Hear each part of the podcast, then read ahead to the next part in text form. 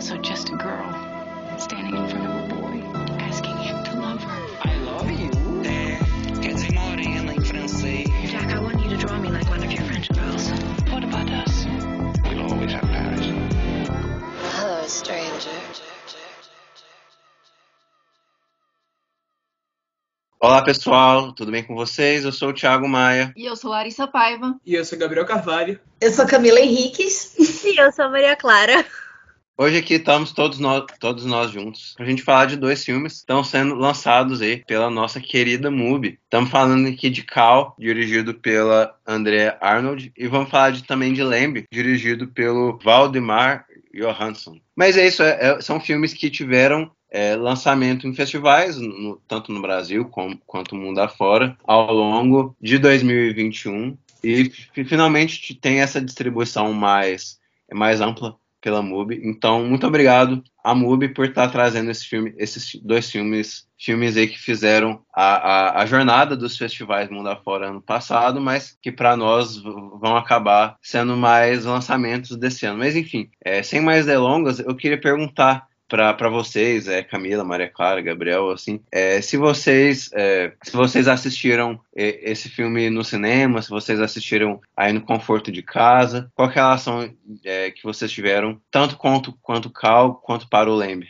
Cara, eu assisti Lembre a primeira vez pelo computador, num screener mesmo, e outras duas vezes também eu não consegui ver em festival. E eu assisti Cal no Festival do Rio e foi muito triste, porque eu sabia que era um documentário sobre uma vaca, só que eu não sabia qual era o nível do documentário. E eu e a minha chefe vimos no Festival do Rio comendo aquele biscoito de vaca da Milka que tem chocolate em cima. Então foi uma experiência, assim, muito triste quando gente se deu conta do que ele estava fazendo. Mas é, eu não consegui, infelizmente, ver Lembre no cinema. Queria muito, mas não deu. Olha, eu não tive essa experiência traumática de comer biscoito da vaquinha enquanto assisti o documentário da vaquinha, mas eu assisti ele recentemente esse mês através da MUBI, e já está disponível na MUBI para adiantar aos nossos ouvintes. E mesmo assim, depois que eu assisti ao filme, eu fiquei muito pensativo em relação a comer coisas leite tornou-se. Eu sempre. Eu já tive uma fase em que eu era vegetariano, passei um ano inteiro sem comer carne. Eu não costumo comer carne, eu costumo comer carne vermelha, eu costumo comer peixe, frango, mas pensar também a, a indústria de leite, né, de produção de leite, foi um baque. A minha mãe tinha feito um bolo muito gostoso, ela faz um bolo muito bom, mas tem leite. E eu falei, mãe, não posso não posso comer, não consigo comer esse bolo de chocolate com cobertura. No dia seguinte eu comi, mas nesse dia em específico, depois do filme, foi realmente uma prova de fogo. Aí eu ainda levo o filme adiante como uma experiência daquelas. Tem um meme rolando na internet. É, filmes que fazem você se sentir uma pessoa diferente da pessoa que você entrou no filme sendo. Comigo isso costuma acontecer quase sempre. Eu sempre sinto que eu sou uma pessoa diferente. Mas aí no Cal mesmo é, foi um divisor de águas em certos sentidos. Não só pela questão mais institucional do negócio, né, questão mais é, de denúncia, do aspecto de denúncia, mas pela forma como o filme ele se relaciona com aquelas personagens animais e como o filme cria o seu discurso a partir daquilo, né? Então acho que é o que diferencia, né? Filmes mais panfletários poderiam ser resumidos em uma thread de Twitter e filmes que são filmes porque são filmes e vão conseguir chegar àquele, àquele objetivo é, sendo o objetivo, né? Muito menos do que sendo simplesmente o meio, muito mais o fim em si. E você não consegue contar e chegar no sentimento que você vai chegar ao fim do filme simplesmente narrando aquilo em, em texto, mas caminhando naquele ritmo, acompanhando aqueles personagens naquelas cenas e fazendo com que o Gabriel fique apavorado de comer o bolo de chocolate da mãe dele, fazer essa recusa depois de assistir o carro. Depois desse depoimento eu fico até assim intimidada de falar, mas eu tive uma sensação parecida assim. Eu não eu não comi carne desde então, mas foi uma coincidência assim de, do que eu já ia comer anyway. Mas eu vi os dois, eu vi o Cal pela, pela MUBI, eu assisti essa semana, depois que o Gabriel me mandou a mensagem. É, porque esse início de ano, assim, eu tô completamente atrasada com lançamentos, assim, temporada de Oscar, cursos que eu tô fazendo, então tem muita coisa, assim, para assistir. E todos que eu nem vi Titânia ainda, mas, mas vou assistir. E aí eu assisti o Cal e fiquei também, assim, com essa sensação, assim, de de culpa, e a gente vai falar também do, da forma como o filme termina, assim, que é muito é muito na nossa cara, mas é uma coisa que a gente vai, que a gente sabe o filme todo que vai acontecer, né? Então, assim, eu fiquei repensando muito a minha relação com a comida. É algo que eu tento fazer, eu tenho tentado fazer há um tempo já, mas é, a compulsão fala mais alto, principalmente. Mas eu gostei muito, eu gosto do que eu já vi da Andrea Arnold, da falta, da falta coisa para ver. Mas achei, achei bem, bem provocador e bem interessante o documentário. Eu tava, ano passado, quando ele foi lançado, eu achava que ele era um curta, inclusive, eu achava que era um documentário curta, mas depois que saiu nos festivais, eu, eu vi as reações e tal, e percebi que era um longa mesmo. E o Lembre eu vi pelo screener da MUBI, da MUBI, e valeu, valeu Maria Clara. E também, assim, eu consegui assistir sem saber muita coisa sobre isso. Contribuiu muito para minha experiência positiva em relação ao filme, eu acho. Assim, a, minha experiência foi no, no festival, né, na Mostra de São Paulo. Assim, foi nosso primeiro festival presencial, foi algo muito marcante pra gente por si só. Então, o filme, assim, ele ganhou muitos pontos comigo por isso. É, e além disso, foi um filme que surpreendeu muito. Acho que dessa mostra de São Paulo é um dos primeiros títulos ali de grande surpresa, porque é um filme que, a princípio, você acha que vai acontecer alguma coisa diferente. Ali eu não sabia muita coisa, sabia que era a história de uma vaca, só que ao mesmo tempo a sensibilidade com que a diretora ela lida com aquele animal, né, a sensibilidade da vida pacata de uma vaca ali, é, e como o tempo passa e, e você vai se afeiçoando a, a, aquele animal que, na teoria, não é um animal igual a gente se afeiçoa naturalmente por um cachorro ou algum animal de estimação, assim, que a troca com o ser humano é muito mais imediata, né? Na vaca ali, não, isso não acontece. E ao mesmo tempo, aquele olhar do, do mamífero, né? É algo muito. Não sei, achei algo muito singular ali. E eu lembro exatamente da sessão, eu lembro das sensações ali do filme. A gente assistiu lá no Cine Sala, que já é um cinema muito charmoso por si só. Então, assim, é um filme que me cativou muito por esse princípio. E realmente, ano passado até a gente brincou falando que era o ano das vacas, com First Cow e Cow, e, e acho que sim, sabe? Ainda continuo achando que abraçaram muito bem as vacas nesses filmes e nesse ano.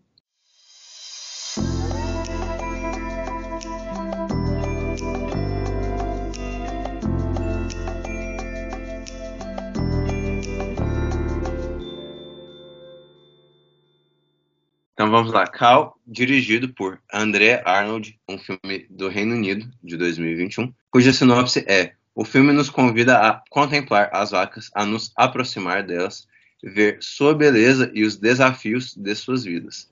Não de uma forma romântica, mas de uma forma real. É um filme sobre a realidade de uma vaca leiteira e o grande serviço que ela nos presta.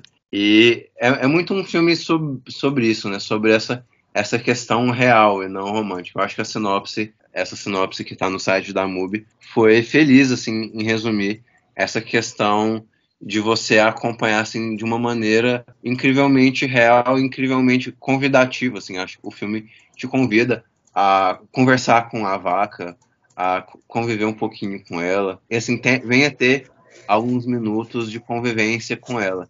E nesse sentido, o filme para mim acerta bastante a gente tem um histórico em relação a esses filmes de conscientização da importância da vida de animais, de antropomorfizá-los. Então isso recai muito nas animações, isso recai muito em até live action, mas que tende a querer tratar da importância daqueles animais através de um olhar humanista, através de humanizá-los. E de certa maneira pode-se haver a leitura de Cal pela humanização da vaca, mas ao meu ver não é exatamente isso. Ao meu ver, a câmera da Andrea Arnold, ela tá querendo entender a vaca como uma vaca, não tá querendo colocá-la num lugar mais próximo da gente, mas entender essa separação, entender, entender as características muito particulares daquela espécie daquele, daquele animal e do que ele está sofrendo e perceber a importância nisso. A importância não quando a gente traz para nós, quando a gente tem um filme em que a vaquinha tem a,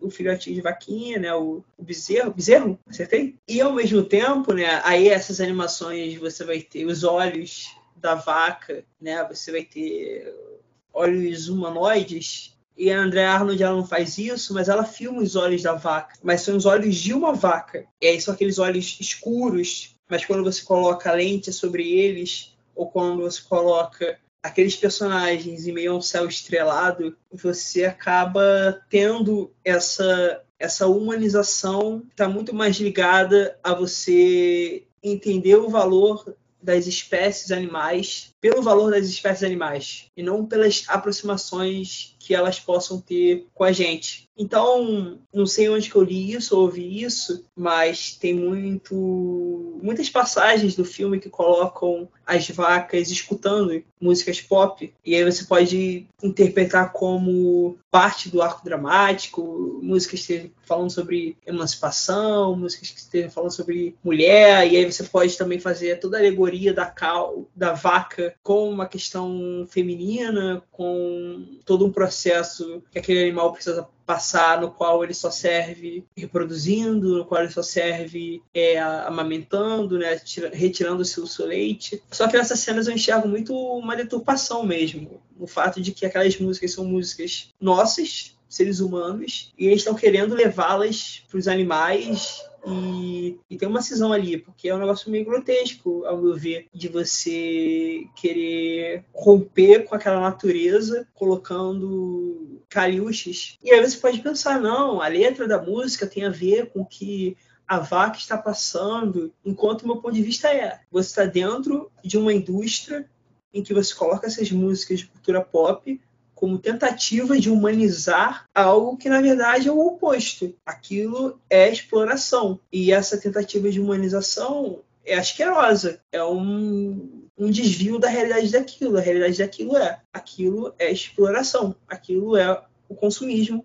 aquilo é o capitalismo desenfreado, tendo as suas consequências. Quais são suas consequências? Você vai ter uma população de, se não me engano, um bilhão de vacas no mundo inteiro, vacas que poderiam viver até 15 anos e que tem que viver 5 anos, porque esse é o limite que esses animais têm para render. Então aqueles animais estão simplesmente rendendo. Então você não vai ficar colocando elas para escutar caliutes e música de adolescente, de gente que não está passando por nada daquilo. Está morando confortavelmente no seu condomínio, é, correndo na sua esteira. Eu assisti recentemente Kimi, do Soderbergh, e aí tem a Zoe Kravitz né, na esteira dela e ela fica escutando Billie Eilish. Beleza, para Zoe Kravitz escutando Billie Eilish, tranquilo. Mas aí você colocar, não coloca no filme Billie Eilish, pelo que eu me lembro. Mas você poderia muito bem colocar uma música da Billie Eilish tocando lá enquanto as vacas estão sendo exploradas. É grotesco isso. Então, o que eu acho de positivo em Cal, eu acho um grande trabalho da Andrea Arnold é não cair para esse tipo de abordagem, que é a abordagem do sentimentalismo humanista, um negócio que foge de você entender a natureza pelo que ela é, e de você respeitar a natureza pelo que ela é, ao invés de você respeitar a natureza porque ah, não, ela é uma mãe, a gente está aqui pensando em mães da mesma forma como a gente pensa em mães é, humanas. Não, a gente tem que respeitar aquilo pela maternidade é, de uma vaca. A gente tem que respeitar a maternidade de uma vaca, e não porque a maternidade é algo que a gente também tem enquanto ser humano. Eu tenho uma opinião um pouco contrária, eu acho, mas assim, eu concordo em parte com você, porque o que eu acho mais fantástico na Andrea Arnold é que todos os filmes dela são sobre duas coisas ao mesmo tempo duas histórias em paralelo. Então, por exemplo, eu, como eu cresci indo pra fazenda desde criança por conta da minha família, sempre tive relacionamento com animal, por mais que o que Cal tenha me deixado muito triste em vários aspectos, não foi nada muito novo para mim. Porque não é uma realidade que, tipo, eu não conheça. E o que eu acho legal em Cal é que ela faz isso justamente dessa forma. Porque nas entrevistas que ela deu, ela nem fala se ela é vegana ou vegetariana, porque ela fala, o filme não é sobre isso. Não é um filme. Não, eu não estou panfletando nada. Ela ali te mostra duas realidades: a dos animais, que são explorados pela gente, e a nossa realidade. Nós exploramos esses animais. Estejamos nós na fazenda ou não. E o que eu acho mais legal, tipo, você falou da música. A música tá ali porque é uma fazenda de agricultura familiar, de pecuária familiar. É uma fazenda leiteira de uma pequena família no interior da Inglaterra. Então, assim, não são grandes barões da indústria agropecuária britânica, sabe? É uma pequena família, aquilo ali é agricultura familiar, é pecuária familiar, no caso. E, tipo, existem formas mais humanizadas de fazer certo trabalho. As vacas são extremamente exploradas naquele filme. Só que aquilo ali não é nem a pior forma que uma vaca é explorada na indústria. E aí, tipo, ela trabalha muito nisso porque ela fala, ok, a vaca vive disso. Mas se não existe a vaca, do que aquela família iria sobreviver? Porque aquela fazenda é uma fazenda antiga. Aquilo ali é o sustento daquela família. Então, ela, tipo, a família não é o foco, mas você sabe que a família tá ali presente. Porque você vê o pai trabalhando, a mãe trabalhando e as filhas trabalhando. E aí você vê também o equivalente à mesma família da vaca.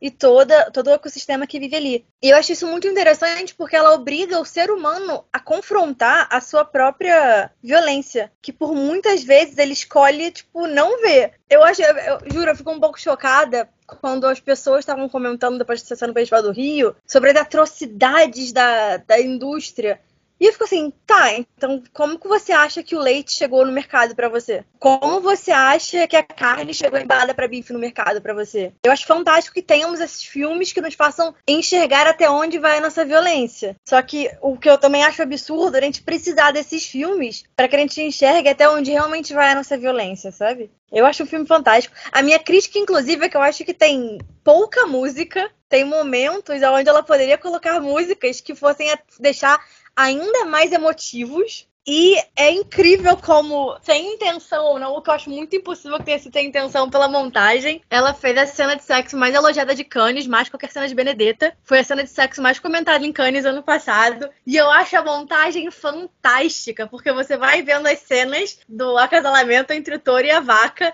e quando o touro chega no ápice, ela corta direto para os fogos estourando no céu. Eu acho incrível essa parte do documentário. Mas é aquilo, sabe? É, eu tive que lidar muito pequena com a minha própria violência, por exemplo. Na fazenda do meu tio, me deram uma um bezerro de nem três meses, acabado de nascer, eu acho, para segurar. Deram o nome de bezerro de Maria Clara. Eu fiz carinho no bezerro. A mãe do bezerro abandonou o bezerro. Porque ela rejeitou porque tinha o meu cheiro e não dela. Então, assim, a violência com os animais, ela tá muito além também só daquilo. Eles têm coisas muito simples que pra gente é ok, mas que pra animal é violência gigante gigantesca. Então, sei lá, eu acho muito incrível como ela trabalha coisas muito sutis no documentário, de forma muito sutil. Eu pensei, assim, muito nessa palavra que tem na sinopse que o Thiago leu. É, na sinopse da MUBI, que é a palavra contemplar, né? A gente é convidado a contemplar aquilo ali. E o filme ele usa de closes assim que são invasivos ali, é como se a gente tivesse. Eu, eu, eu, nem diria que é uma câmera subjetiva, porque seria se fosse o olhar da vaca né, o tempo todo, né? A gente tá invadindo o espaço dela como se a gente já não invadisse normalmente, né? Como se aqueles homens que estão lá não invadissem. E aí eu acho interessantíssimo que ela confronta isso, como Maria Clara disse, mas também ela não mostra tanto esses homens que estão lá, né? Assim, a gente não é convidado assim a, a é, não tem aquela coisa assim do cara sentar e contar o depoimento. Por isso que eu, eu gosto, eu gostei tanto desse filme porque ele não tem essa coisa assim. É, por exemplo, o Wallace Andreoli escreveu no Letterboxd que é o anti-professor polvo. Assim, porque ele não, não tá interessado assim, ela não tá interessada assim em contar uma historinha. Se a Luma tá vivendo naquele ambiente, ela tá é, ali é, reprodu é, é, se reproduzindo, né, para todo um processo que a gente sabe como vai terminar e quando termina, como eu falei, é bem é, assim, termina o filme, termina, né? Assim, eu, eu gosto muito dessa escolha. E assim, a vida continua ao redor. Por isso, assim, que eu, que eu gosto dessa escolha da música. E como a música, ela parece que ela tá realmente pelos alto-falantes, né? Assim, a gente tá. É, é uma música. Não sei se dá para considerar, por, é, mas assim, diegética. Assim, a gente tá vivendo. É, elas estão vivendo aquela. É, naquele ambiente ali, a música tá invadindo também, mas é a vida, tá acontecendo. Aquelas pessoas estão vivendo ali, independente do que do que tá acontecendo, do que vai acontecer com, com as vacas. E assim, o olhar da Luma é algo assim que é realmente é muito desconcertante desde o primeiro momento que a gente vê assim e como o Gabriel falou a gente está tão acostumado a ver os animais antropomorfizados assim que fala é, é, aquela coisa assim Disney mesmo até no, no, live action como o Gabriel falou e aí a gente depois vai falar do Lembe aí tem um contraponto interessante em relação a isso e, e, é um filme que ele, ele, me, ele me emocionou muito mais do que qualquer documentário, assim, com, com aquele depoimento é, cabeça falante, coisa tradicional poderia fazer, assim. É um filme que usa muito do silêncio, é, do silêncio, assim, em relação de não ter a música em muitos momentos, né?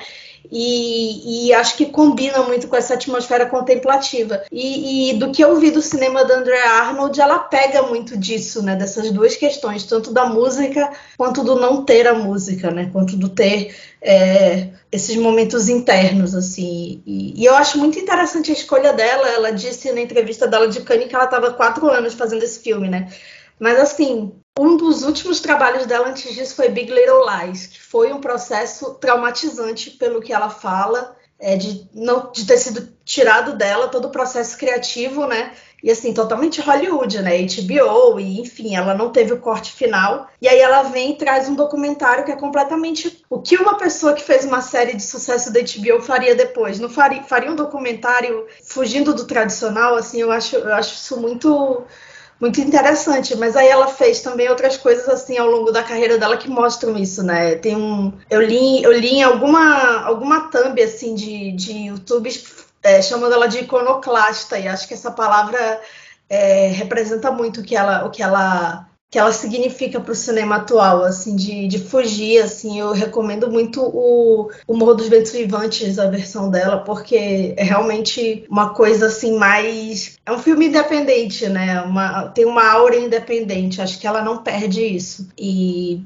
vê-la fazendo algo que é tão, tão diferente do que, ela, do que ela fez, e, assim, questão do feminino é interessante, eu, eu peguei muito pelo feminino também, assim, de pensar de, na vaca grávida, né, passando por tudo aquilo, tendo filho e não se apegando, mas aí a Maria Clara falou dessa, dessa questão que ela passou pela infância, né? Eu não vivi isso, assim, o que eu sei é o que eu vejo em filmes e novelas, assim, eu tô assistindo o Rei do Gado há quatro anos também, assim, não, não termina. eu não tenho essa vivência, assim. Eu sei do que eu li aqui no Amazonas, a gente tem uma cultura muito grande também de subsistência por meio de, da criação de animais, né? Assim, a gente tem muito isso com peixe, por exemplo, mas eu não, eu, eu não me sinto muito confortável para falar desse tema, assim, porque não é algo que eu domino. Então, assim, é, eu posso falar do que eu vi e então, assim, o feminino me pegou muito, assim, dessa coisa assim dela não, dela não ter o tempo para viver aquilo, né? Ela tem um, ela tem um destino que já está escrito e é triste, mas também assim, é também a gente encara a nossa própria hipocrisia, né, do dia a dia. É muito, eu gosto quando o cinema faz isso, então ele me ele me provoca.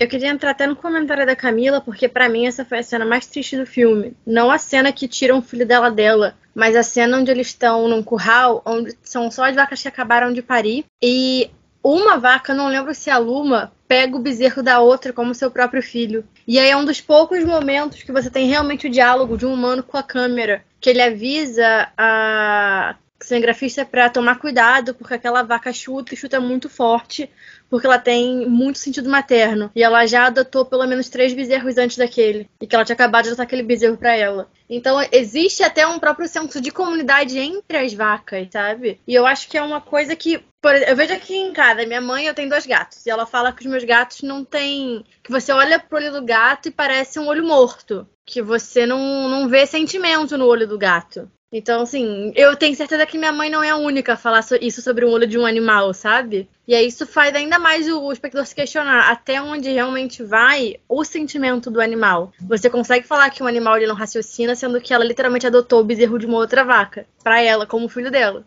Eu acho que vocês tocaram em, em questões muito evidentes. Eu concordo que uma das grandes concordâncias que eu tenho de vocês assim é que é um filme que, ao mesmo tempo que é um filme que a algum nível expõe essas nossas hipocrisias humanas, assim, da gente ver como nós usamos dos animais, né? Beleza, isso faz parte do filme, mas eu, eu também acredito que o filme ele é bem não panfletário nisso, assim, né? ele, ele mostra como as coisas são e tal, assim, e se a gente sai meio culpado, assim, é quase que acident... não vou falar que é acidental, porque eu acho que não é, mas eu, eu assim, a diretora, ela não, ela não escancara essa questão da hipocrisia, ela não escancara essa questão da nossa culpa ali ao longo do filme. Para mim é mais algo que, que vai por consequência da gente estar em, em contato com aquela vida vida normal. E mesmo assim, é um filme difícil. Eu não vou falar que é um filme que eu fui, eu chorei muito, assim.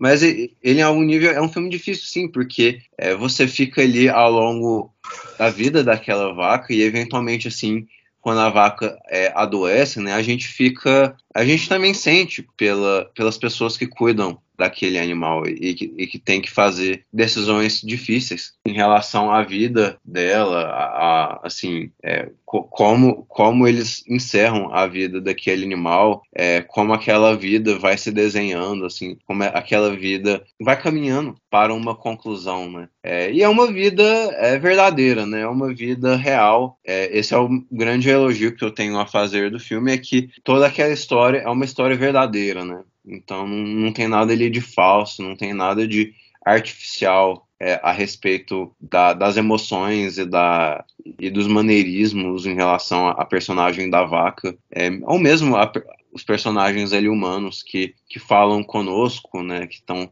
ali conversando conosco, estão interjeitando é, ocasionalmente a respeito da saúde da vaca, a respeito da situação dela, é, mas o, o, o, filme ele é quase que ele quase que não vou falar que ele invi, invisibiliza, que ele deixa a, a própria Andrea Arnold invisível, que não é isso que eu quero colocar, assim, eu acho que é um filme muito bem dirigido por ela. É, mas o, o eu acho que a, a, diretora, ela se esquiva ao máximo, assim, de fazer juízo de valor, assim, é, da gente se sentir bem ou mal e tal. É, é, mais, assim, eu mesmo me senti próximo àquele animal, eu me senti em contato com a história, mas eu não, eu não, não acredito que a, a diretora me induziu algum, algum tipo de resposta. Então, ela é sempre muito sutil e muito hábil como ela conduz essas questões. Até porque, Thiago, a Andrea Arnold ela tá naquele meio. Ela foi para aquela fazenda, ela está entre aquelas pessoas. Então a câmera dela é parte daquilo tudo. Não é como se ela fosse lá investigar, fazer uma matéria jornalística, questionar e chegar com uma ideia já sobre o que está rolando naquele universo. Ela vai lá e na premissa mais básica acompanhar a vida de uma vaca.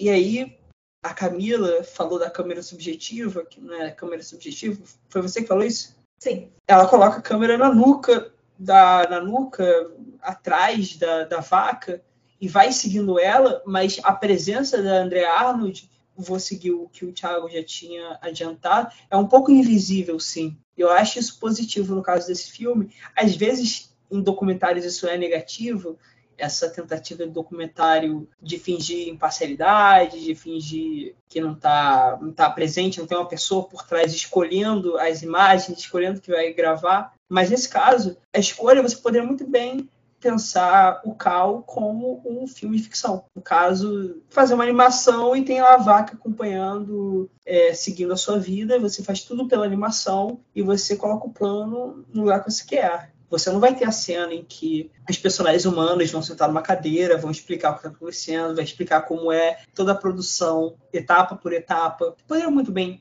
fazer isso, essa coisa mais didática. Explicar até mesmo como a, a Maria Clara explicou, que aquilo é uma fazenda familiar, aquilo não é um latifúndio, aquilo não é um negócio de, de barão de produção leiteira. Esse é um negócio que está implícito, tá implícito porque é um negócio mais uma, menor, uma escala menor, você não está lá com dezenas de milhares de vacas naquele lugar, né? Você tem uma quantidade menor. E disso, o que a Andrea Arnold ela consegue muito bem nessa captura da vida é justamente capturar o tempo, o timing, o, o dia após dia. Você tem um filme de uma hora e meia filme que não passa de duas horas, um filme que é relativamente curto. E ainda assim é um filme que abraça, tem uma expressão chamada slow cinema, cinema da lentidão. Tem a ver com esses filmes mais calmos, esses filmes mais monótonos, esses filmes com planos mais longos, esses filmes que captam coisas que no sentido narrativo não tem muita relevância, mas sensorialmente tem. E para você contar essa história,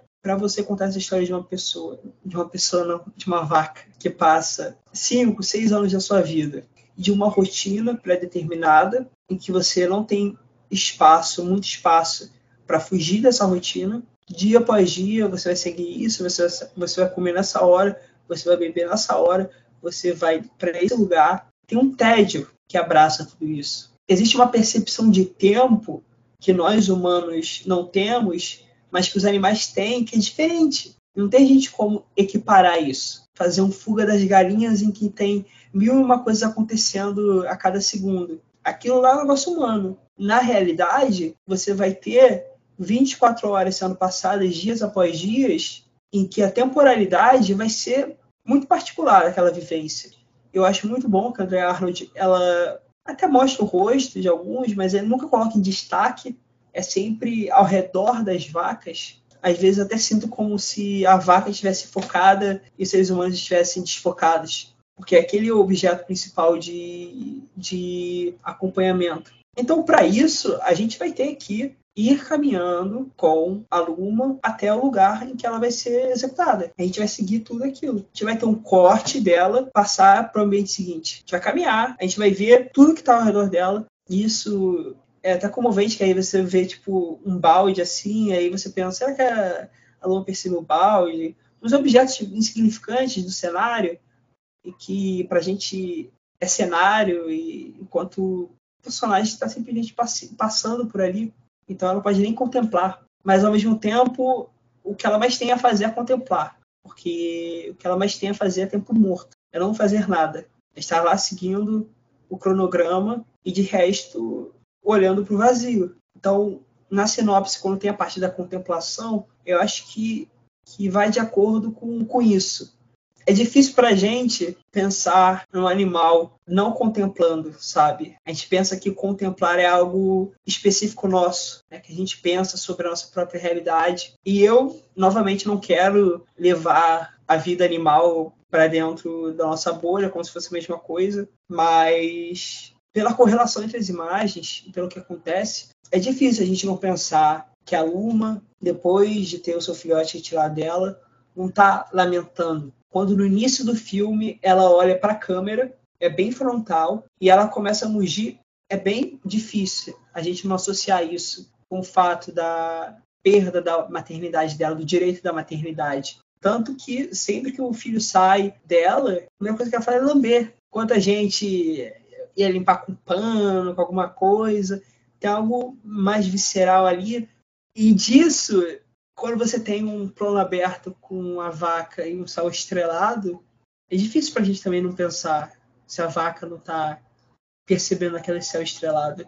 De qualquer modo, é um convite da Andrea Arnold para a gente estar inserido nesse universo com regras muito próprias, com personagens muito próprios, com um tempo muito próprio, e que para algumas pessoas vai soar estafante, né? Ficar uma hora e meia vendo vaca comer, beber, se reproduzir, sai o leite dela e seguida, e seguida, e seguida. Mas essa é a única maneira de você tratar aquela realidade com justiça. Que aí você poderia muito bem ter a cena, saiu a criança, cortou, vai para a próxima cena. Agora a cena que ela vai estar reproduzindo, cortou, próxima cena. E André Arnold ela é muito generosa com esses personagens. Acho que isso, isso acima de tudo, é o fato de que, mesmo na condição dela enquanto vaca, a Andrea Arnold, ela não olha de cima para baixo aquela personagem. E isso é a coisa mais comum que se faz em um documentário conscientizador, político, que é você ver aquilo como vítima e você só vê aquilo como vítima. É vítima,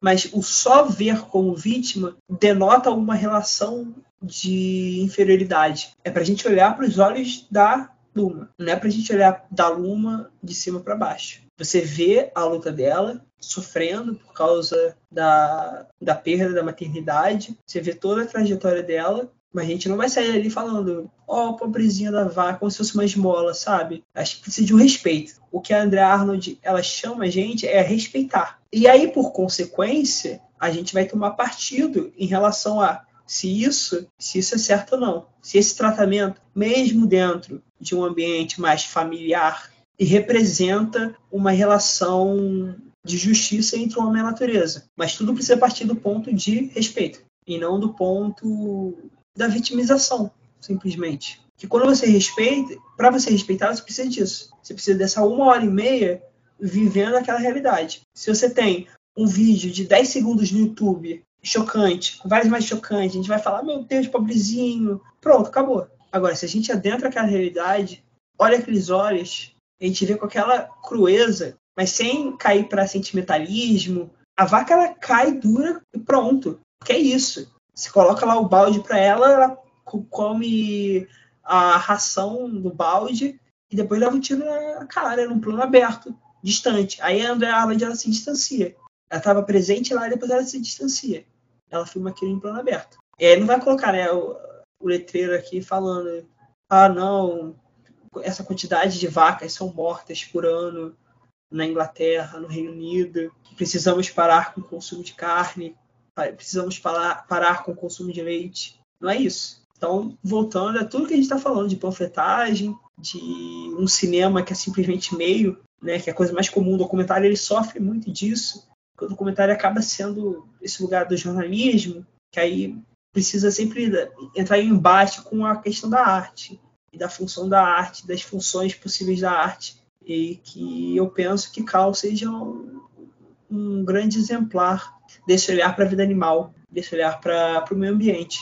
É algo que o Gabriel puxou aí sobre esse ambiente, né? Eu acho que fica bem claro, principalmente quando ela coloca a vaca nos ambientes de cativeiro e aquelas imagens das vacas livres no, no pasto, ali correndo e então, acho que essa, essa, relativização ali do espaço da vaca, assim, o espaço pessoal da vaca e como ela convive com o espaço ao redor também. Quando ela está em grupo, naqueles espaços muito pequenos, e isso está sempre é, retratado ali. Em todas as cenas, ela deixa bem claro qual que é o espaço que a vaca está presente naquele momento e o que aquele espaço significa para o animal. E para os cuidadores ali também, é, que os cuidadores também têm essa relação espacial, principalmente de escala. Eu acho que quando a pessoa está ali dentro, é para mostrar justamente o que, que é um ser humano dentro daquele ambiente para você ter noção de escala e de tamanho. Então, quando tem uma cena que eu lembro bastante, assim, quando eles dão um mamar pro bezerrinho, tira o bezerrinho daquela casinha, leva e devolve. Então, eu acho que esses espaços, assim, eles são bem característicos, por mais que a gente esteja falando do animal da vaca, onde a vaca vive, o curral diz muito sobre a vaca, né? Ao mesmo tempo que a gente já falou em vários episódios aqui sobre a casa, sobre a cidade, sobre etc o curral ali é esse delimitador da vaca. E aquela cena, tem uma cena também muito boa que elas estão correndo no, no pasto ali, livremente, assim. E aí elas entram numa mata, e aí é, você fica como se você estivesse dentro ali, como que é? O coletivo de vacas. Rebanho. O rebanho. Você fica ali dentro. Eu ia falar várias vacas. Várias vacas. Você fica ali dentro do rebanho e você é um, é, é, um indivíduo ali dentro, né? Então, eu acho que essa sensação também de individualidade e coletividade, ela trabalha em vários momentos equilibrando a história da vaca com a história do grupo que a vaca pertence. É, e ela fala, ela faz isso trabalhando os espaços, do, quando ela tá sozinha, a vaca tá sozinha, e quando a vaca está num espaço coletivo. Toda essa fala do, do Gabriel sobre a questão assim de da, da, dessa, dessa construção dessa personagem, né? Não sei se a gente pode chamar de personagem, né? Mas para efeitos desse documentário, sim. É justamente o filme dá tempo, o filme dá, desde o início ele dá tempo para a gente se apegar a Luma, é, desde o, o, começo e realmente essas questões assim dela, vi, dela viver presa e como é a convivência dela com os outros animais que estão nessa mesma condição e como é, eu bato nessa tecla muito de confrontar assim é, e aí eu penso assim a Andrea Arnold ela faz o filme que ela quiser e a interpretação é nossa né? Ela joga o filme para o mundo e a gente de acordo com a nossa experiência tem o que a gente, a gente sente né? A gente sente o que a gente sente então assim é muito assim essa questão de confrontar a, a, nossa, a nossa hipocrisia em relação a, a, essa questão. E eu penso muito também naqueles momentos em que a gente vê as vacas no caminhão. Não sei se é um caminhão, pode chamar, é, que elas estão presas e aí elas vão saindo para entrar lá no. É, é um curral. É, é um curral, né? É, o glossário aqui tá, tá complicado, mas eu, eu penso muito naquilo ali porque é claustrofóbico. Assim, é muito. É, e aí é por isso que eu pensei muito na questão assim, da câmera subjetiva ou não, né? Filmar a nuca, né? A gente tá vivendo o que elas estão vivendo, apesar da gente não ter aquela experiência, né? Enfim, então é um filme que vai, vai ficar assim comigo, assim. Eu, eu, me arrependo muito de ter assistido agora, assim, porque eu queria muito ter assistido quando tava todo mundo vendo duas semanas atrás, assim, para ou até mesmo na época dos festivais, né? Mas aí eu não tava lá é, para conversar com o pessoal e eu acho muito importante que a gente esteja aqui conversando porque está me dando novas, novas percepções assim sobre o que, que eu sobre o que, que eu vivi em relação ao filme. Pessoal, alguém tem alguma consideração final para a gente dar as nossas notas e passar para o próximo filme? Não tenho nenhuma consideração, eu concordo muito com o Thiago. Eu acho incrível que realmente não é um filme panfletário e essa é a ideia dele. Tipo, ela tá te mostrando a realidade, é isso. Basicamente só isso que ela faz. Acho que eu dei nove. Nove? Nove? Acho que foi. Foi? Foi, foi um dos meus filmes favoritos do, do festival. É, gostei muito do, da experiência geral. Se não, não foi nove, minha nota pode ser agora.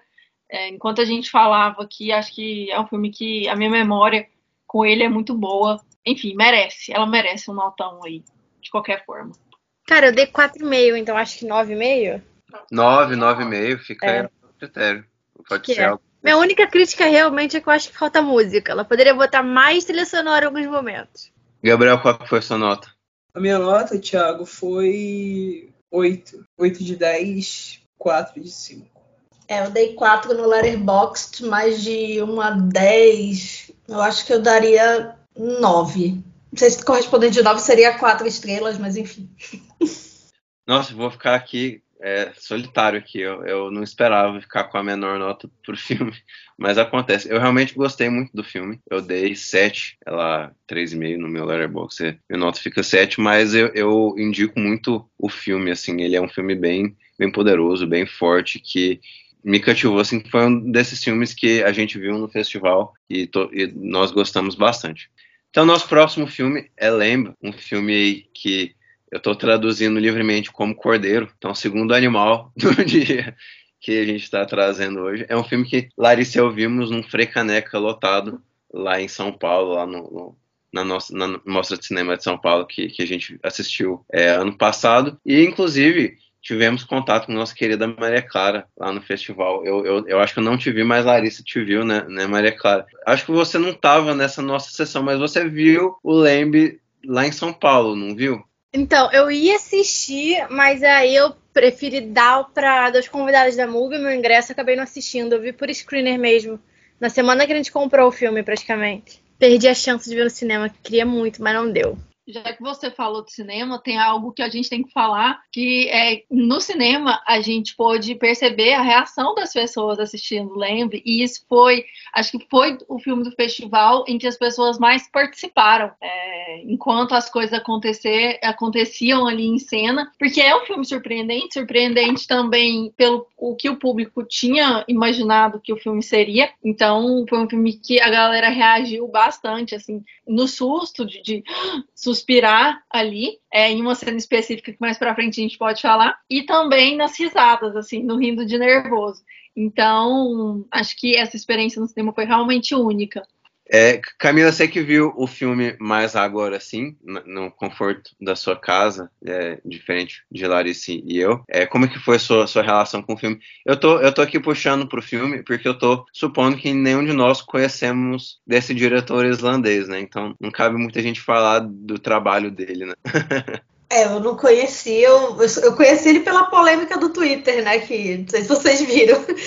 Que não sei se foi mal traduzido também, que ele falou que era um filme de arte e tal, enfim. Eu, eu assisti pelo screener da MUBI e, como eu falei no início, foi muito bom assistir sem saber como era a história. Assim. Eu só conhecia o pôster do filme e sabia que tinha Nomi Rapaz, que é uma atriz já que a gente já conhece e tal. E tanto é que antes eu achava até que era um filme sueco, né? Assim, depois que ele começou também, assim como o Cal, né? Que eu achava que era um curta também. Depois que ele começou a ser mais falado, é, eu descobri assim que não era sueco. É, foi uma experiência bem interessante. Eu queria muito ter assistido no cinema. Assim, eu queria. Tem, tem pessoas específicas da minha vida porque eu queria ter assistido, porque eu acho que tem- vão ter reações muito interessantes, assim, as cenas que a gente vai comentar aqui. Mas gostei muito, assim. Foi, foi bem. É um filme de atmosfera, né? Assim, ele é um filme que pega a gente pela atmosfera e acho que assistir numa tela grande dá uma ajudada nisso, né? Mas eu assisti com fone de ouvido no computador, então assim, o fone de ouvido também, ele, apesar de ser um filme mais silencioso, assim, ele reverberou muita coisa. Eu particularmente sou apaixonada por esse filme. Eu acho que dos filmes que a MUBI comprou em Cannes, talvez seja, assim, meu top 3. Provavelmente tá no top 1. A minha nota. Eu dei- cheguei a dar uma nota muito alta pra ele numa época mais maior que Titânia até. E eu acho incrível como esse filme é muitas coisas num filme só. E o diretor, na MUBI, a gente não fala Valdemir, a gente fala Valdir só. Ou Valde. Porque ele fica com preguiça de falar Valdemir. A gente chama ele de Valde. E ele trabalha nesse roteiro há pelo menos oito anos. Com um rapaz que trabalhou com ele, se eu não me engano. E é um roteiro que, tipo, ele é muito influenciado pelo folclore islandês. Embora o mote do filme não seja baseado em nenhum folclore específico. Mas ele gosta de trabalhar essa atmosfera do mito. E essa entrevista que ele deu foi uma coisa muito complicada, porque assim, pegaram uma aspas dele e jogaram de uma forma meio torta que teoricamente não estava mal traduzida, porque ele falou art house film, né? Que em português é um filme de arte. Só que o que ele quis dizer, e quando você, tipo, pegava pra ler a entrevista toda, era que era basicamente isso, tipo, ele basicamente defendeu o filme. Ele falou, ó, não vão esperando um filme de terror, porque é um filme de comédia, é um filme de drama, é um filme de família, é um filme de terror, ele é muita coisa num só. Ele não falou, tipo, ah, é um art house porque ele não é um gênero só. E eu acho que isso que é o mais fascinante em Lembre, porque, tipo, ele até te assusta, mas ele dá. Não é tipo jump scare. Né? Não é aquele susto clássico de filme de terror. E eu acho que muito do medo dele tá na ansiedade. E fica muito no não dito. Tem uma cena que eu acho fantástica. Tipo, todo filme eu acho muito fantástico, mas a parte quando eles descobrem, né, a Ada. E é aquilo. Nenhum deles conversa sobre a Ada. Mas vamos lá, como que nasceu a Ada? Então você fica assim, a esposa sabe. Ela acha alguma coisa, mas ela não vai questionar o marido, porque ela tem, tem medo da resposta, possivelmente. Mas o marido também não quer trazer essa conversa, porque, tipo, tudo que ele fala, ela não vai acreditar, porque a evidência tá ali na frente dela, sabe? E eu acho, tipo, essa situação de ansiedade que ele constrói ali nos dois, incrível. E tem um diálogo que eu amo, que é quando chega, se eu não me engano, ele é amigo deles, aquele rapaz de fora. Eu não lembro se é amigo ou se é primo. Ele é irmão, se eu não me engano. Irmão, né? Quando o irmão chega e ele se depara com aquela situação e ele vira pro irmão dele e pergunta: O que estão fazendo aqui? O que, que é isso? Aí ele vira e fala: Isso é felicidade. Eu acho isso incrível, eu acho filme incrível, porque ele vai, tipo, de um drama familiar pra algo, oh meu Deus, eu, eu amo demais esse filme.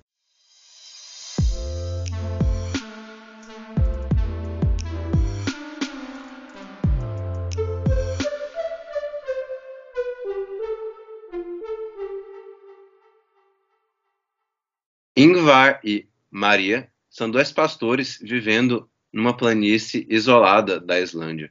Eles sofrem com a morte recente da filha pequena até o dia em que um milagre de Natal lhes proporciona uma nova e inesperada criança para cuidar. O casal abraça este presente dos céus sem imaginar que talvez estejam infringindo algumas regras é, da natureza. E você, Maria Clara, comentou aí do irmão que chega na história. Para mim, ele chega como tipo assim, como um agente de chacoalhar a história. Assim, a história ela tá indo por, uma, por, um, por um lado, e aí chega esse irmão, dá uma chacoalhada, dá uma revirada ali na história, a história acaba ganha, ganhando alguns outros é, contornos, assim. E uma da, das coisas que me, envolveu com o filme, mais, mais me chamou a atenção, é como o filme, ele, ele de fato, ele é engraçado mesmo, né? É um filme que eu não esperava rir, eu não esperava, assim, é, dar, dar minhas pequenas gargalhadas. Não vou falar que eu, eu gaitei, assim, que eu morri de rir no cinema.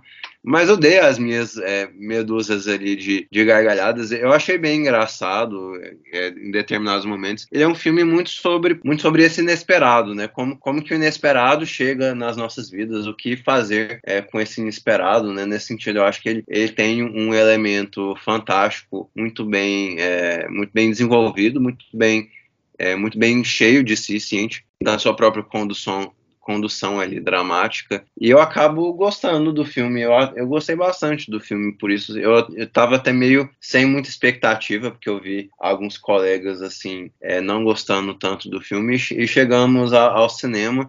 E foi uma das experiências mais divertidas e mais particulares que a gente teve na mostra. Então foi um filme que, que passou bem assim no meu conceito. É, foi um filme que é, eu acho que ele, ele une uma coisa de terror, uma coisa de fantasia, uma coisa de comédia, e uma coisa de uma história local mesmo, assim, no sentido da gente se situar dentro de um país estrangeiro a nós, de uma cultura estrangeira a nós, até é, essa questão do filme eu acho que ela é bem resolvida, é, de mostrar uma sessão de vida de uma cultura, de questões ali que não, não, não, nos, não nos são familiares. Eu acho que o filme acerta nesse sentido. Eu adoro que lembre, é, tipo, basicamente um filme de Natal nesse sentido. E tem até uma entrevista que a Numi Rapaz e o diretor eles deram pro LA Times, que eles falam do de como o filme é muito baseado nos mitos natalinos do mais dos países nórdicos. E são histórias extremamente absurdas, assim, de ruim, sabe? Ela fala que não tem nenhum mito específico que tenha inspirado Lamb, mas que para ela, enquanto atriz, foi muito a história do, do que eles chamam dos Yule-lads e da Grilla. Que a Grilla, no caso, é um mito islandês, que é uma bruxa muito má, e que ela é como, tipo, ela é a versão ruim do Papai Noel. Tipo, ah, se você não for uma pessoa boa, criança boa e se comportar,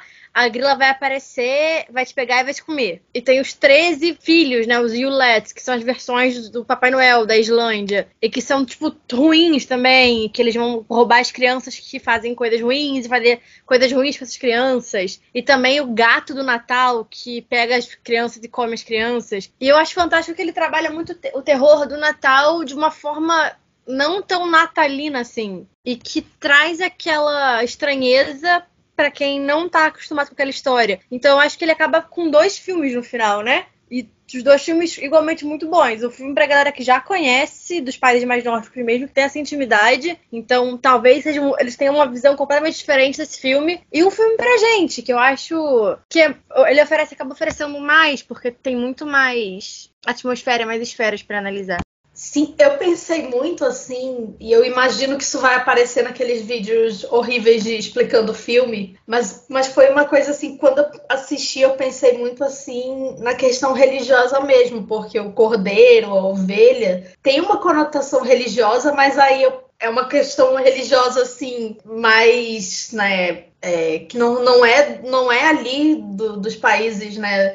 É, daquela região. E o fato da nome rapaz se chamar Maria, né? E, e, tem toda uma questão assim que o filme aborda muito, que é a questão da maternidade e de como aquela personagem se apega a Eida, né? E de como é como, como a Maria Clara falou, não há um questionamento ali do que está acontecendo. A, a, apenas quando o Petor chega, né? O, o personagem, né, que é o irmão do Ingvar, que ele dá aquela frase maravilhosa, né? What the fuck? Eu acho que é what the fuck que ele fala, né?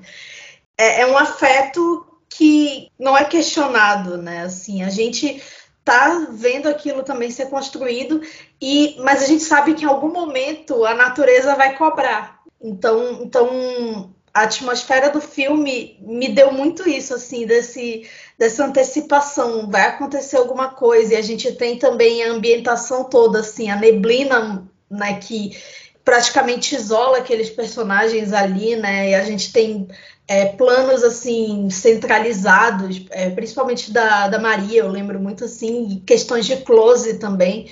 ele dá uma brincada muito assim com o visual e eu, eu achei bem interessante. E, aí, e, e tudo que vai sendo revelado ali, esse personagem, o ele realmente ele veio para mudar a narrativa. Eu acho que o filme fica mais interessante, é uma opinião minha, né?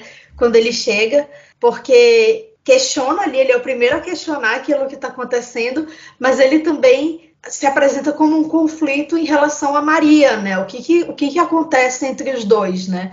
O que, que é, vai acontecer entre os dois? E, enfim, então eu, eu acho que o filme ele, ele pega vários temas ali nesse drama familiar. No final das contas, é um drama familiar, né? Assim, é pai, mãe, filha e, e, e o, o, o, mundo externo, assim, que praticamente não existe, né? Que é representado pelo Petor.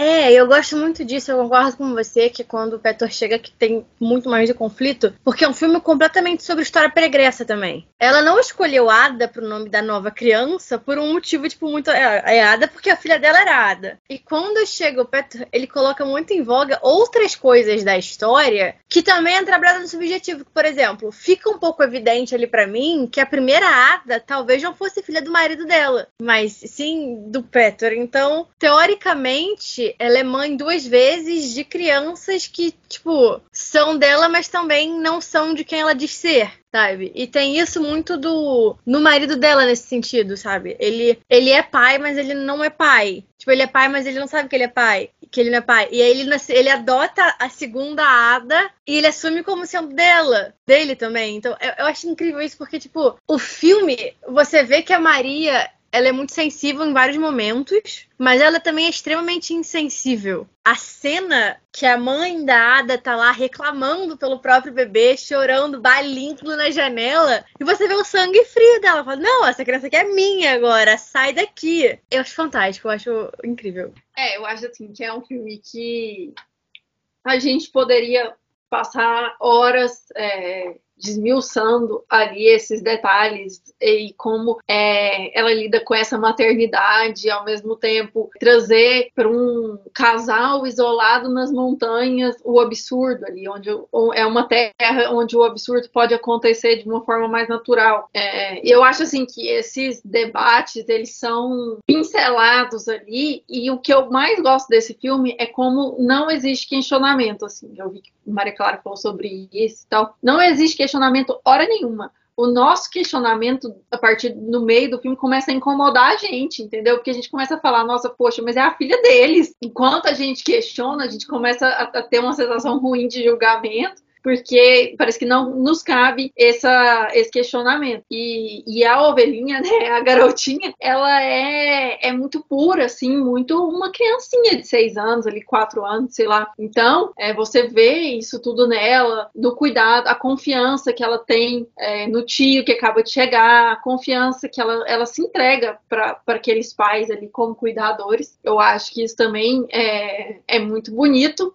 de, de se ver num personagem assim. Né? Não existe ambiguidade, né, naquele personagem. E ele é totalmente puro. Aquela ovelhinha é totalmente pura. É, essa cena também da mãe é, biológica, né, e ali dá uma angústia também muito grande da, daquela mãe desesperada chorando ali na, na janela e como a, a mãe é, adotiva trata com toda a situação, né? Ela mostra, não, o poder é meu, eu, eu sou mais poderosa que você aqui. Então eu posso roubar seu filho e tanto faz, assim, eu faço o que eu quiser de você. Tanto é que tem a cena de vingança depois, né? Então o pai vem buscar a, a filha. Isso é algo muito da fábula, que toda a, a ação tem uma consequência ali. Então, nessa fábula é, nórdica, você toma a, o bebê de alguém, o filhote de alguém, mas existe uma punição para isso. É, existe uma punição por violar as leis da natureza ali, né? Então, eu acho que tudo isso é questionado, até como eles preparam esse ninho, né? Chega o novo bebê e eles preparam a casa, muda toda a atmosfera da casa, a rotina da casa, e eles entram num, num novo porpério mesmo, de se isolar ali dentro e ficar naquele universo deles. Tanto é que quando chega o irmão, eles têm aquele impasse de será que a gente deixa ele ficar aqui ou não. Existe também a culpa deles quando eles ficam bêbados e, e enfim, a, a, criança fica é, de fora disso e aí existe a culpa também dessa maternidade e paternidade. São todas questões é, debatidas, eu não sei como elas são debatidas no conto, mas eu acho que o conto fala muito sobre maternidade e paternidade também. Enfim, assim, eu acho que é, é um filme, ele chega a ser engraçado, a gente ri, por causa dessas questões familiares mesmo, que são é, engraçadas. E, e, ele podia ser uma criança é, normal, ou um bode completo, um bezerro completo, um animal assim que ali representa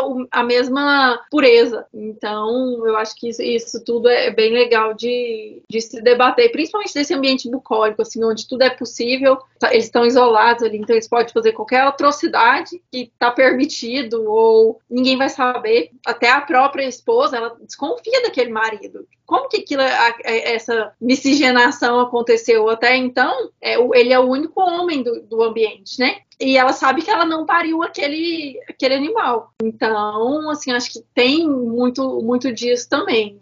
Eu acho interessante assim que esse personagem, o Petro, quando ele chega, ele também tem aquele momento em que ele vai dar capim pra, pra Ada. Que também é um momento assim dele. É, e aí o pai, né, chega e, e reclama, né? Eles brigam por. É, tem uma briga por conta disso.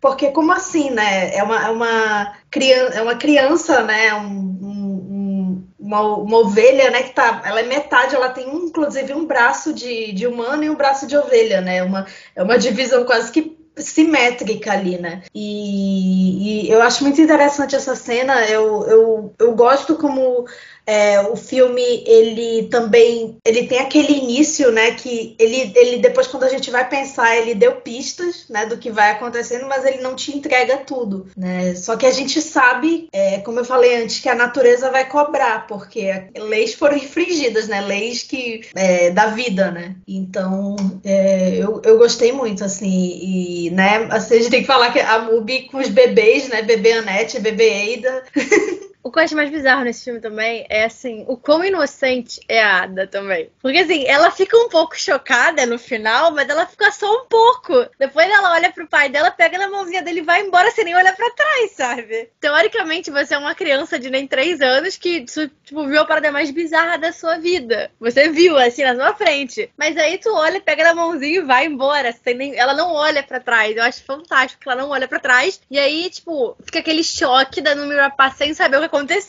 Ela não sabe se. Isso que eu acho bizarro, porque ela não sabe se foi o Peter que fez aquilo, porque o Peter só foi embora, não falou com ninguém. Ela não sabe o que aconteceu e a filha dela sumiu. E a, coisa, a última coisa que ela fala é o nome da filha dela, que é o último grito dela. Você falou bem, assim, é, disso, assim, Maria Clara. Eu até agradeço por você estar aqui, porque eu, pessoalmente, eu não conheci muito dessas questões folclóricas. Mas é, enquanto eu estava assistindo ao filme, me, me, veio muito essa curiosidade, nossa, tipo, é, em que questões específicas assim que o filme vai, vai tocando em relação a histórias locais, lendas locais, lendas islandesas locais e, e coisas do tipo. Me veio, foi me, foi me dando essa curiosidade. Eu, pessoalmente, eu gosto muito de folclore e cinema, assim, inclusive é, filmes ruins mesmo, assim, filme, tipo, eu, eu costumo assistir filmes que eu sei que eu não, não vá gostar, porque eu gosto, pelo, pelo menos pela curiosidade de ver como que um folclore e o outro vai, vai virar no cinema, né? Então me veio essa curiosidade,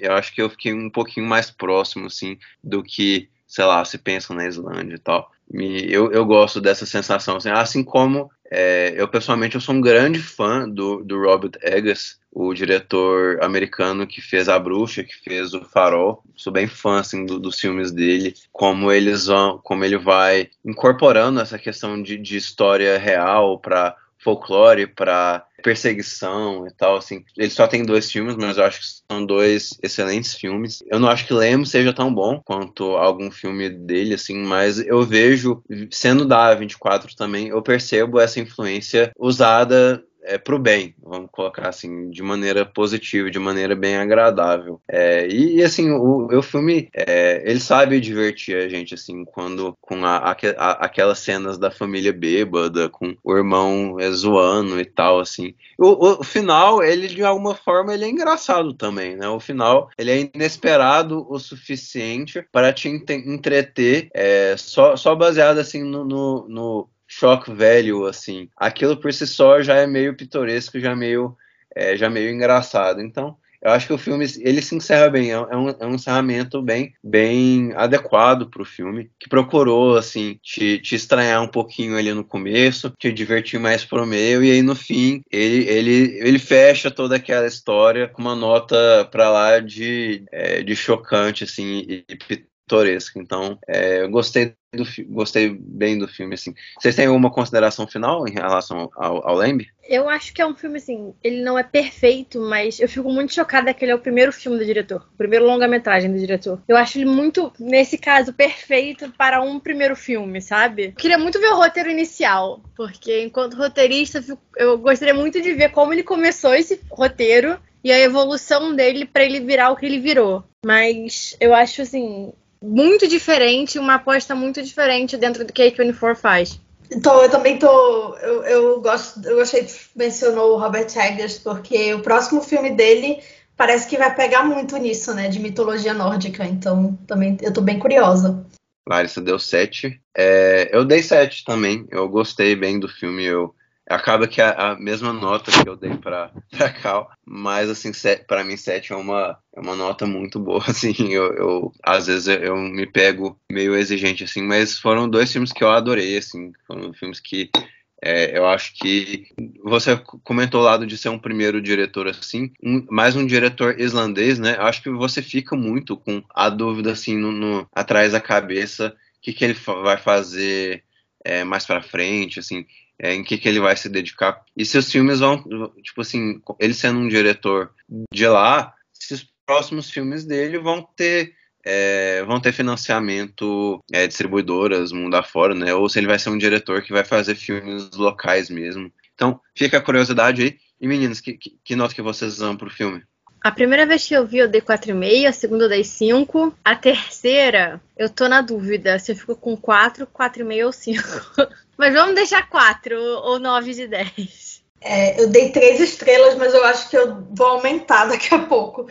Mas acho que eu vou dar 8. É muito difícil dar nota, né? Principalmente número, assim. Mas 8. Ah, com certeza. A notinha é só uma, uma coisa é que a gente fala, assim, para resumir um pouco do que, que a gente achou no filme. Mas enfim, é, todos gostamos do filme, eu acho que o importante é isso. E vou puxar aqui a vinhetinha para as nossas indicações.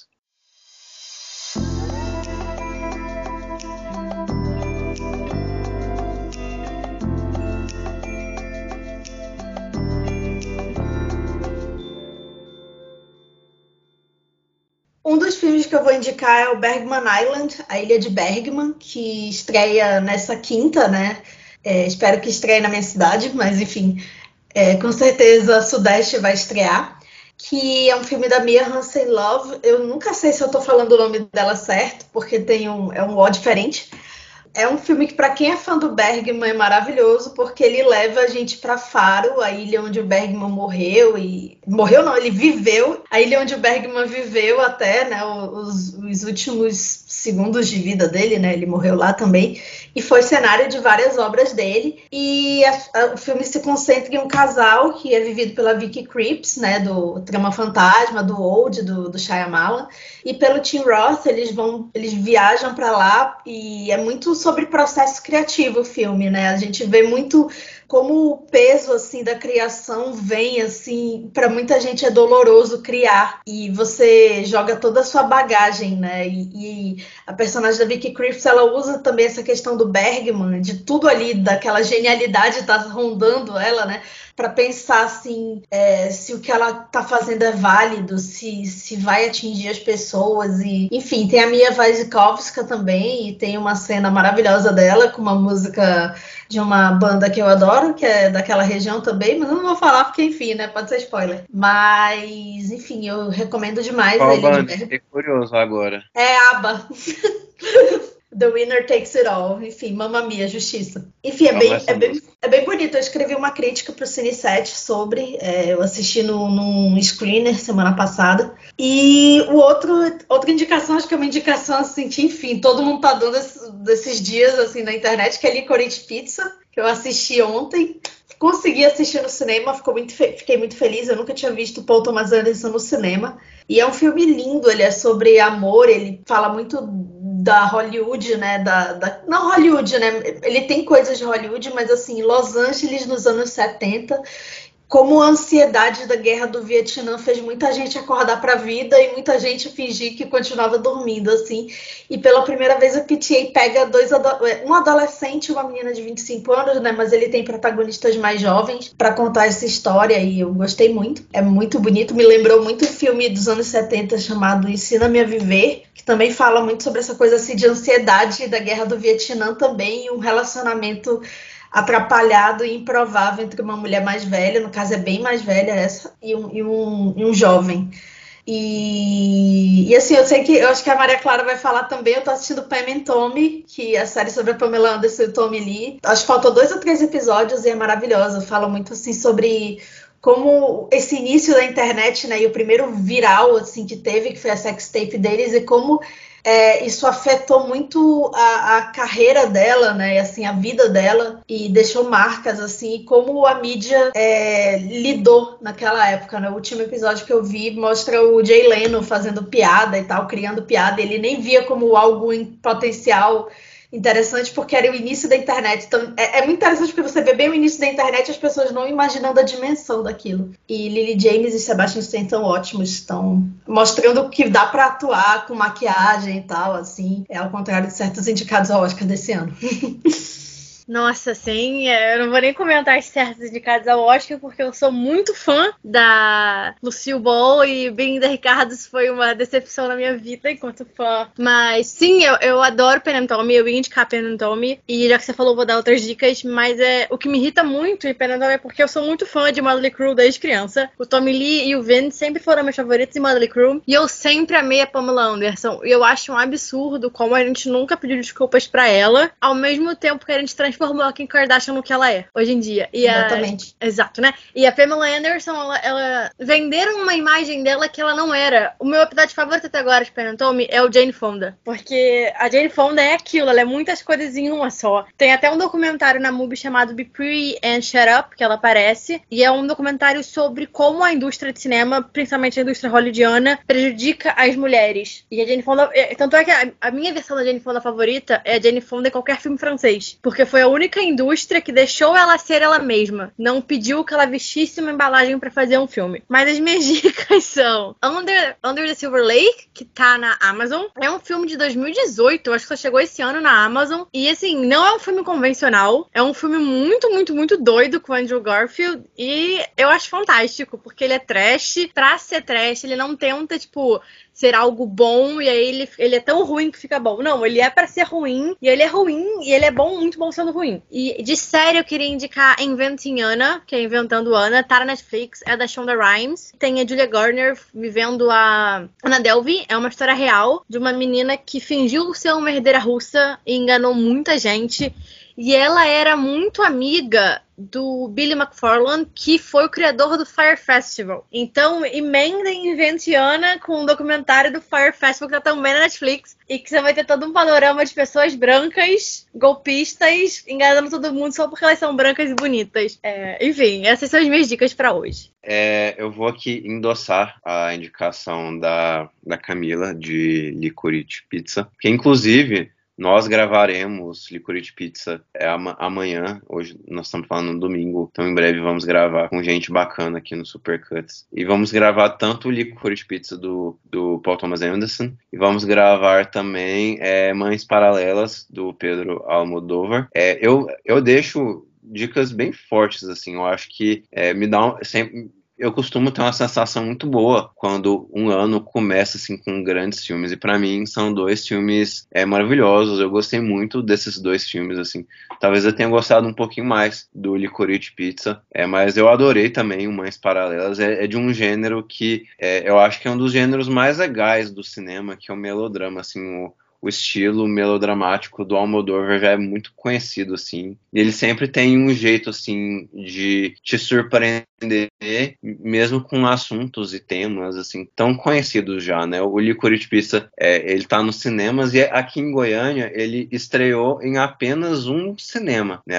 De todos os cinemas aqui, aqui de Goiânia, ele estreou só no cinema mas a sessão que Larissa e eu estivemos estava bem cheia. Então eu suspeito que ele vá ter mais sessões, assim. Então eu, eu acho é, que vocês terão aí a oportunidade de assistir na sociedade, ou pelo menos eu torço que, que isso seja possível. Assim, aqui em Goiânia, eu, eu suspeito que tenham mais sessões, que tenham mais, é, que eles repitam, assim, essas sessões de filmes e tal. Eu acho que a gente já está num, num, num contexto é, cinematográfico que já, eu acho que já tem, já temos mais filmes, assim, a gente está tendo mais filmes adultos e tal, assim, porque no começo da, dessa reabertura dos cinemas estava difícil ir ao cinema porque era, era, eram mais filmes infantis e filmes assim. E ainda tem muito filme infantil, mas eu acho que já está começando a ter mais uma cara de, de normal e, e não, não, isso não significa que a gente tenha garantia de ter grandes filmes toda semana no cinema. Mas, assim, tipo, o, o outro, outra comédia que a gente, a gente acabou não assistindo, mas que me ficou com a pulga atrás na orelha, com vontade de assistir, é aquele Casa Comigo, com a Jennifer Lopes e o, e o Owen Wilson. É, infelizmente, esse também está saindo do cinema. Mas já está um cenário mais próximo ao normal. E o Mais Paralelas está na Netflix. Ó, esse é, esse não estreou aqui em Goiânia, mas assim, veio para Netflix, então fica aí a dica. Nessa nota, é, eu encerro o nosso papo de hoje. Muito obrigado aos ouvintes. É, e muito obrigado a Camila e a Maria Clara que toparam fazer esse episódio conosco. Muito obrigado ao Gabriel também. Nossa presença cativa é, no, nos episódios do Supercuts. E o espaço é de vocês aí, para vocês darem os jabás de vocês, é, onde o pessoal pode acompanhar o trabalho de vocês. Então, por favor, o espaço é de vocês, meninas. Bom, eu queria agradecer pelo convite. Eu adoro gravar os Supercuts. Esse é o meu segundo episódio com vocês, então muito, muito, muito obrigada pelo convite para falar principalmente sobre um dos filmes que eu mais amei ano passado. E eu sou arroba Maria Clara Bruno em todas as redes sociais ou arroba Brasil, se você quiser acompanhar o meu trabalho mais de perto. É, bom, primeiro agradeço o convite, fiquei muito feliz, assim, eu adoro Supercuts, assim, tô sempre ouvindo enfim, principalmente falar assim de dois filmes assim, porque geralmente sou chamada para falar de filme de temporada de premiação, então é legal falar de outros assim que fogem disso. É, mas não que eu reclame, porque eu tenho um podcast sobre temporada de premiações com a Larissa Padrão e a Carissa Vieira, que é o Biscoiteiras. A gente voltou, a nossa segunda temporada já teve início e essa semana deve sair mais um episódio. É, enfim, estamos acompanhando a temporada de Oscar do nosso jeitinho, assim, mais descontraído é, com, mas com senso crítico também, né? Com, tentando ter embasamento sempre. E eu tenho também um outro podcast, o Laguinho da Joey, que é sobre Dawson's Creek. Tem nada a ver com, né, enfim. Mas eu e o meu digníssimo João Bosco, a gente comenta os episódios de Dawson's Creek semana a semana. A gente tá três semanas sem ter por questões assim de agenda mesmo e da vida, mas é, em breve teremos. Estamos na segunda temporada, é, que é a minha preferida. E eu também escrevo no Cine 7, que é um site de cinema daqui de Manaus, mas enfim, a gente fala de cinema amazonense, brasileiro, de todo mundo, enfim. E é isso. Gente, muito obrigado a vocês aí. Lembrando que Supercuts é Supercuts pode tudo junto nas nossas redes. A gente adora que vocês interajam conosco, é, divulguem os episódios. Você que é, a, tanto a Camila quanto a Maria Clara são culpadas aí de divulgar o Supercuts. Então, muito obrigado a vocês duas é, a, a, a, nos ajudar aí nessa, nesse quesito. Mas a gente espera vocês é, semana que vem para mais um Supercuts. É, Larissa falou que, que a, na semana a gente está lançando dois episódios agora. Então, a gente espera vocês daqui a poucos dias para mais um Supercuts. E a gente está sempre soltando episódios aí com Oscar, com muitos filmes sendo lançados. Eu acho que tá tendo muita coisa do que falar. Então, nós cinéfilos, assim, a gente não descansa descansa muito nessa época, né? A gente tá sempre vendo alguma coisa. Mas é muito obrigado a todos. É, eu me despeço e espero vocês no próximo. Tchau, tchau, gente. Até a próxima.